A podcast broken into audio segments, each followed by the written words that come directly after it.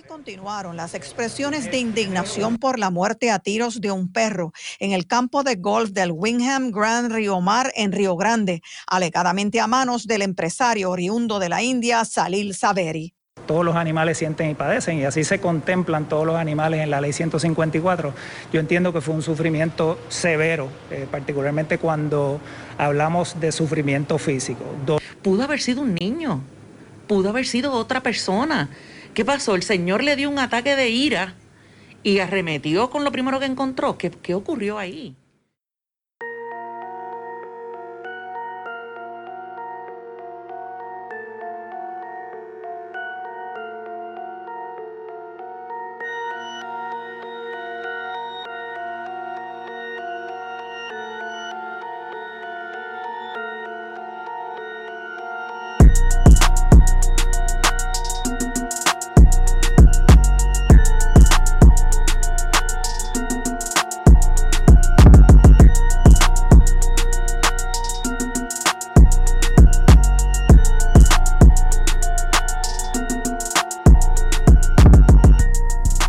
Saludos, espero que te encuentres bien. Recientemente fuimos testigos a través de los medios noticiosos del país y de las redes sociales de un horrible caso de maltrato animal. Un empresario llamado Salil Saveri mató a un perro de tres disparos en un campo de golf en el pueblo de Río Grande. Algunos testigos de los hechos indicaron que el perro tomó su pelota para jugar con ella, lo que provocó la ira de Saveri, quien le pegó dos tiros al perro continuó jugando golf como si nada y luego regresó y le dio otro balazo al pobre animal. Según salió a relucir, él es uno de los empresarios que se beneficia de la Ley 22, la cual atrae inversionistas a la isla por sus beneficios contributivos.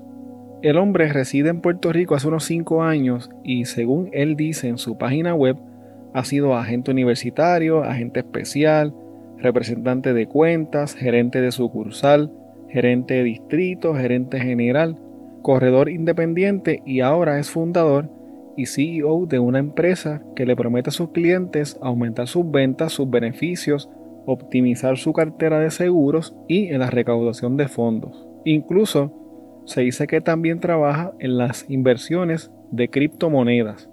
El caso es que la Fiscalía de Puerto Rico lo acusó de crueldad y de maltrato animal agravado. Además, enfrentará cargos por violaciones a la ley de armas. La semana pasada quedó en libertad luego de pagar el 10% de 60 mil dólares de fianza que le fue impuesta. En su defensa, Saveri asegura que el perro lo atacó y que él solo se defendió. Además dijo que el último disparo que le dio al perrito fue para que no sufriera. Estaremos pendientes a lo que ocurre en este caso, ya que según los delitos cometidos, el hombre se expone a una pena máxima de 15 años de cárcel solo por los delitos de maltrato animal agravado. El maltrato de animales en Puerto Rico ha sido ampliamente documentado a través de los años y a pesar de que poco a poco se ha logrado concientizar al pueblo sobre los derechos de los animales, todavía hay mucho por hacer. Según el doctor Mark Griffiths de la Universidad de Nottingham Trent, cuando el FBI comenzó a trabajar en los perfiles psicológicos de los criminales, específicamente de los violadores de los asesinos en serie en la década de los 70, uno de los hallazgos más comunes entre los criminales estudiados era que prácticamente todos maltrataban animales cuando eran niños o adolescentes. Estas personas usualmente presentaban rasgos psicopáticos como la impulsividad, el egoísmo y la falta de remordimiento. Muchos de los asesinos muy notorios, como por ejemplo el estadounidense Jeffrey Dahmer, comenzaron torturando y matando animales durante su niñez.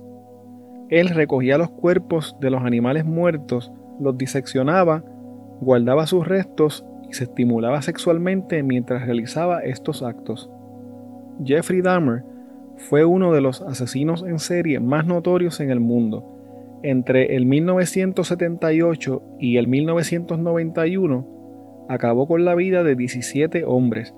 Durante este periodo, él buscaba hombres jóvenes, en su mayoría afroamericanos, en bares, centros comerciales y paradas de guaguas. Él los invitaba a su casa y les ofrecía sexo, drogas y dinero. Una vez estaban en su casa, Jeffrey les daba alcohol con drogas para dormirlos y luego los estrangulaba hasta matarlos. Luego de que se aseguraba de que estaban muertos, practicaba actos sexuales con sus cadáveres, entonces los desmembraba y se deshacía de ellos. En muchas ocasiones guardaba sus cráneos o sus genitales como recuerdos. Además, tomaba fotos durante el proceso de asesinato para luego poder revivir la experiencia. Jeffrey Dahmer fue capturado en el 1991 y condenado a 16 cadenas perpetuas. Tres años más tarde, fue asesinado por otro prisionero. Según varios estudios criminológicos, casi la mitad de todos los asesinos que también cometen actos sexuales abusaron de animales durante su infancia o su adolescencia. En el 1977, la Liga Internacional de los Derechos del Animal y la UNESCO aprobaron una declaración en la cual se decía que todo animal posee el derecho a la existencia, al respeto, a la atención, a los cuidados y a la protección por parte del ser humano.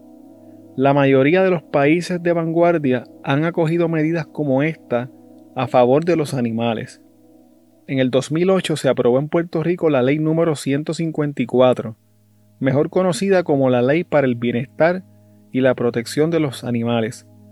Esta ley prohíbe y penaliza el maltrato de animales y establece que tanto el maltrato, el abandono o la negligencia en el cuidado de un animal constituyen delitos que pudieran incluso conllevar penas de cárcel. Me gustaría ahora hablarles de algunos de los casos de crueldad animal que han ocurrido en Puerto Rico. Algunas de estas noticias me fueron enviadas a través de patreon.com diagonal crimepodpr por Manolo Matos, Agustín Valenzuela, Manuel Ruiz, José López y Germán Ríos, mejor conocido como Southwest.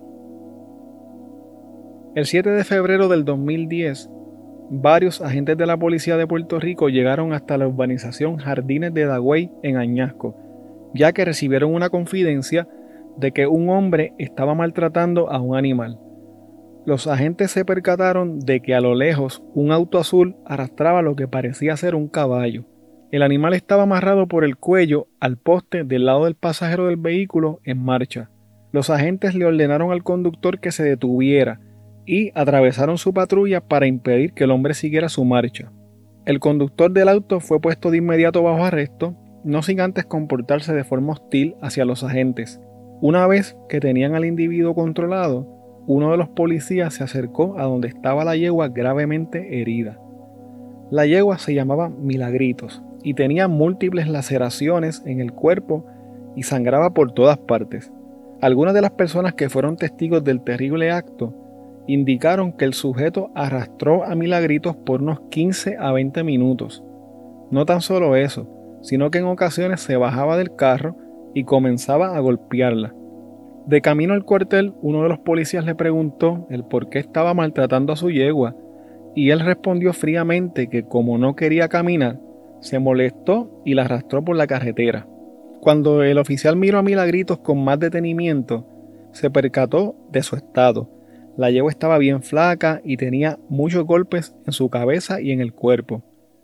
Un vecino del lugar ayudó a los agentes a montar a Milagritos en una guagua y la llevaron hasta el cuartel.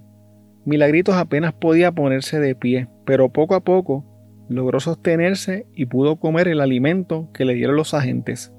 Los agentes contactaron a Lisa Embry, quien era la directora de la organización Rescate de Caballos de Puerto Rico, para decirle que tenían a una yegua herida que había sido arrastrada por un auto. Al otro día, ella llegó al cuartel junto a su equipo de trabajo para recoger a Milagritos y de inmediato se percataron de lo grave de su condición. El hombre acusado de este terrible acto fue declarado culpable de forma unánime por los miembros del jurado. Se dice que durante el proceso judicial, el hombre de 23 años no mostró arrepentimiento alguno por sus actos. Luego del veredicto, fue ingresado a la cárcel de las Cucharas en Ponce. Este fue el primer caso de maltrato de animales en Puerto Rico que llegó a un juicio en su fondo. El hombre fue sentenciado a 12 años de cárcel por haber maltratado a Milagritos. La familia no estuvo de acuerdo con la condena, ya que entienden que la pena fue injusta y que el Ministerio Público quiso usar el caso de su hijo como ejemplo. En mayo del 2019, la policía arrestó a un maestro jubilado, quien tenía 59 años y estaba acusado de maltratar a cinco perros en su residencia de la urbanización Extensión Villas del Carmen en Salinas. De acuerdo con la investigación, lo primero que llamó la atención hacia la residencia del hombre fue el olor a cadáver en estado de descomposición que emanaba de su residencia.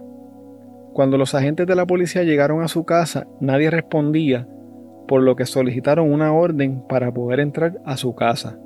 Al ingresar a la residencia, los agentes se encontraron con cuatro perros desnutridos y abandonados que se alimentaban del cuerpo de otro perro que se encontraba ya en estado de descomposición. Los perros fueron enviados al santuario Canita, localizado en Guayama. Por otro lado, en junio del 2020, dos hermanos de 62 y 64 años respectivamente fueron arrestados por supuestamente dispararles con un rifle a tres perros en una residencia del barrio Lomas en el pueblo de Naranjito. A los hermanos se les radicó tres cargos por maltrato agravado de animales y por portación de armas sin licencia.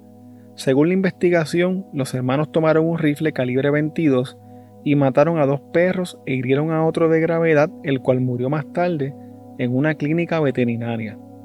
Los hermanos fueron llevados ante el juez Rafael Párez Quiñones del Tribunal de Bayamón, quien les señaló una fianza de 200 mil dólares a cada uno, la cual no pudieron prestar, por lo que fueron ingresados a la cárcel regional de Bayamón.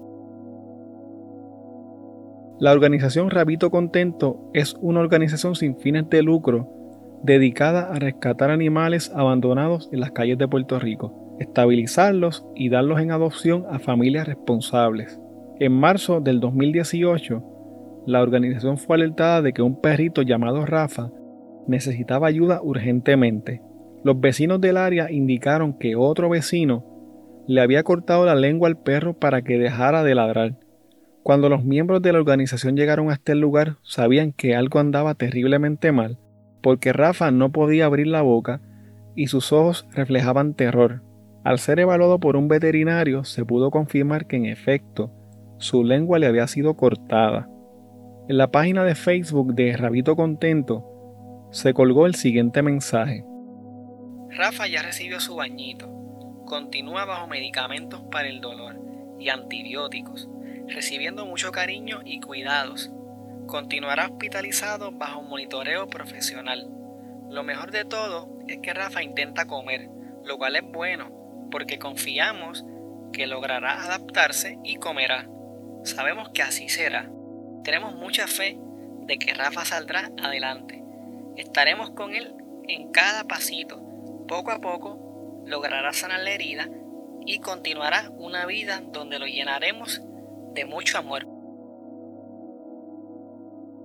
En el 2017 se le erradicaron cargos criminales por maltrato de animales a una mujer de 33 años de la residencial Sierra Linda en Bayamón que alegó que estaba descontrolada emocionalmente tras el paso del huracán María, por lo que arrojó a su perrita desde un segundo piso, causándoles severas lesiones físicas. Uno de los casos recientes de maltrato de animales que ha adquirido relevancia, particularmente por reportajes como los que ha hecho el programa Jay y sus rayos X de Telemundo, es el caso del zoológico de Mayagüez. Hace unos años se realizaron varias inspecciones por agencias federales en el zoológico de Mayagüez. Durante las inspecciones se encontró que varios animales habían sido sacrificados de manera cruel o por razones no del todo claras. Además, se encontraron casos de animales que no estaban recibiendo la atención adecuada, entre otras denuncias de negligencia. Según reportó la prensa asociada, los inspectores federales acusaron a un veterinario del zoológico de encubrir la muerte de animales. Otra de las denuncias que se hizo fue que en un momento dado, el zoológico operaba con un solo veterinario, el cual trabajaba a tiempo parcial y que usaban medicamentos expirados en los animales. A solicitud del Departamento de Agricultura de los Estados Unidos, la Administración del Zoológico de Mayagüez tuvo que revelar sus informes sobre las condiciones y los incidentes ocurridos con los animales en el lugar. En uno de los documentos liberados, que data del año 2014, se revela que un puma, un coatí y un babuino fueron sacrificados por el mero hecho de no estar en condiciones de ser exhibidos. Como parte de la investigación se reportó también que dos conejillos que eran exhibidos en el zoológico fueron arrojados vivos a los reptiles y que unos venados fueron utilizados de alimento para los felinos luego de cortarles la yugular de manera improvisada. También en el 2016 hubo denuncias de que se les practicó eutanasia a unos cachorros de león por no tener los recursos para poder alimentarlos adecuadamente. Por último, quiero hablar de uno de los casos más impactantes de maltrato de animales ocurrido en Puerto Rico. Según una investigación de la prensa asociada, se estima que posiblemente miles de animales fueron arrojados desde puentes, enterrados vivos o sacrificados de forma inhumana por varias organizaciones encargadas del control de animales abandonados. En el 2007, la empresa Animal Control Solutions, ACS, contratada por el gobierno para el control de animales realengos, fue acusada de matar de forma inhumana a unos 80 perros y gatos que fueron recogidos en varios complejos de viviendas en la ciudad de Barceloneta. De los animales que fueron lanzados desde un puente de más de 50 pies de alto, solo sobrevivieron unos 6. Un ex empleado de la empresa le dijo a la prensa de forma anónima que ninguno de los perros recogidos llegaba al refugio como se suponía. Según el ex empleado, aunque fueran cachorros o gatitos, los enterraban, a veces todavía vivos, o sedados con una sobredosis de tranquilizantes. Otros perros eran abandonados en lugares solitarios, tales como montes o vertederos, y en otras ocasiones eran enterrados en fincas privadas. El ex empleado de ACS indicó además que fue testigo de cómo otro trabajador de la compañía inyectó en la calle a 12 o 15 perros y los tiró en una quebrada cerca del motel Riverside en Trujillo Alto. El dueño de la empresa negó rotundamente las alegaciones que se hacían en su contra, afirmando que nunca habían cometido tales actos. Los vecinos de los complejos de viviendas públicas de Barceloneta a quienes empleados del municipio les quitaron sus animales para entregárselos a ACS, demandaron a la empresa. Estos animales fueron lanzados desde el puente Paso de Indio del pueblo de Vega Baja. Algunos de los animales que sobrevivieron la caída lograron volver con sus dueños. El ex empleado de la compañía contó que en otra ocasión vio cómo unos perros recogidos en el municipio de Guayama fueron sacrificados en el área de descanso de la autopista de Calley a San Juan, cerca del monumento del Jíbaro en Salinas. Periodistas de la prensa asociada observaron huesos de más de 12 perros debajo de un puente cerca del pueblo de Calley. En el área encontraron cráneos, vértebras, dentaduras, costillas y bolsas plásticas con collares de perro e indicaron que el olor a descomposición era palpable.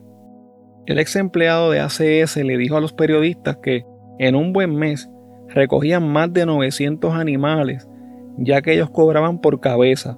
Y en otra ocasión cuenta que en el municipio de Juncos se le pidió a la compañía que se llevara unos 40 perros y gatos de una casa abandonada.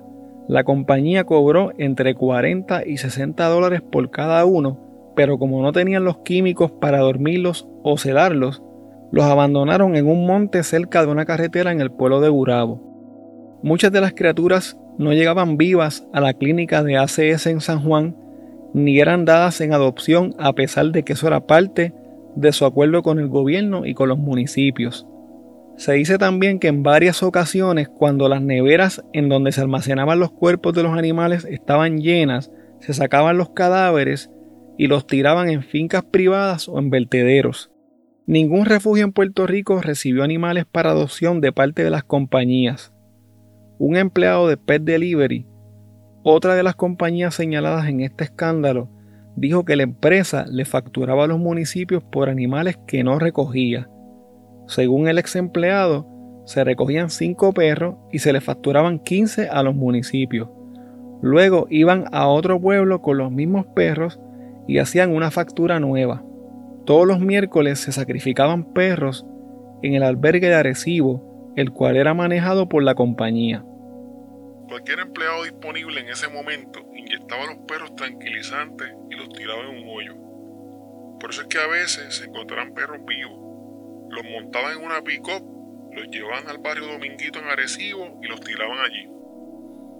Otra de las alegaciones que se hizo en contra de Pet Delivery fue que se estaban llevando animales con dueños, o sea, animales que tenían sus collares y chapas de identificación.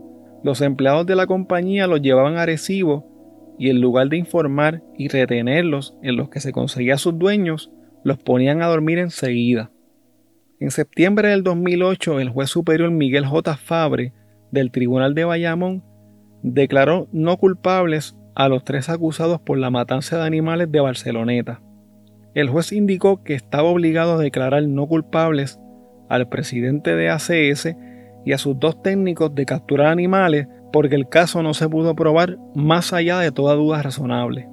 Cada uno de los acusados enfrentaba tres violaciones a la ley de maltrato de animales. Este evento, según me cuentan, inspiró a la banda de rock Índigo, quienes grabaron la canción titulada Oda a los Animales, la cual fue escrita por Sabo.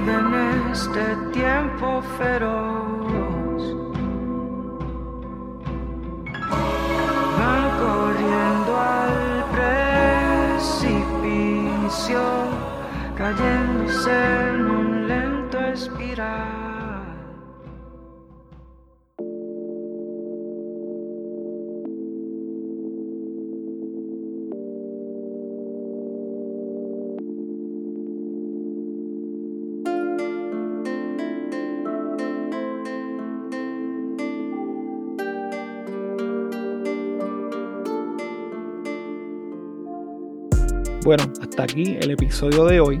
Recuerda que puedes contactarnos a través de crimepodpr.com.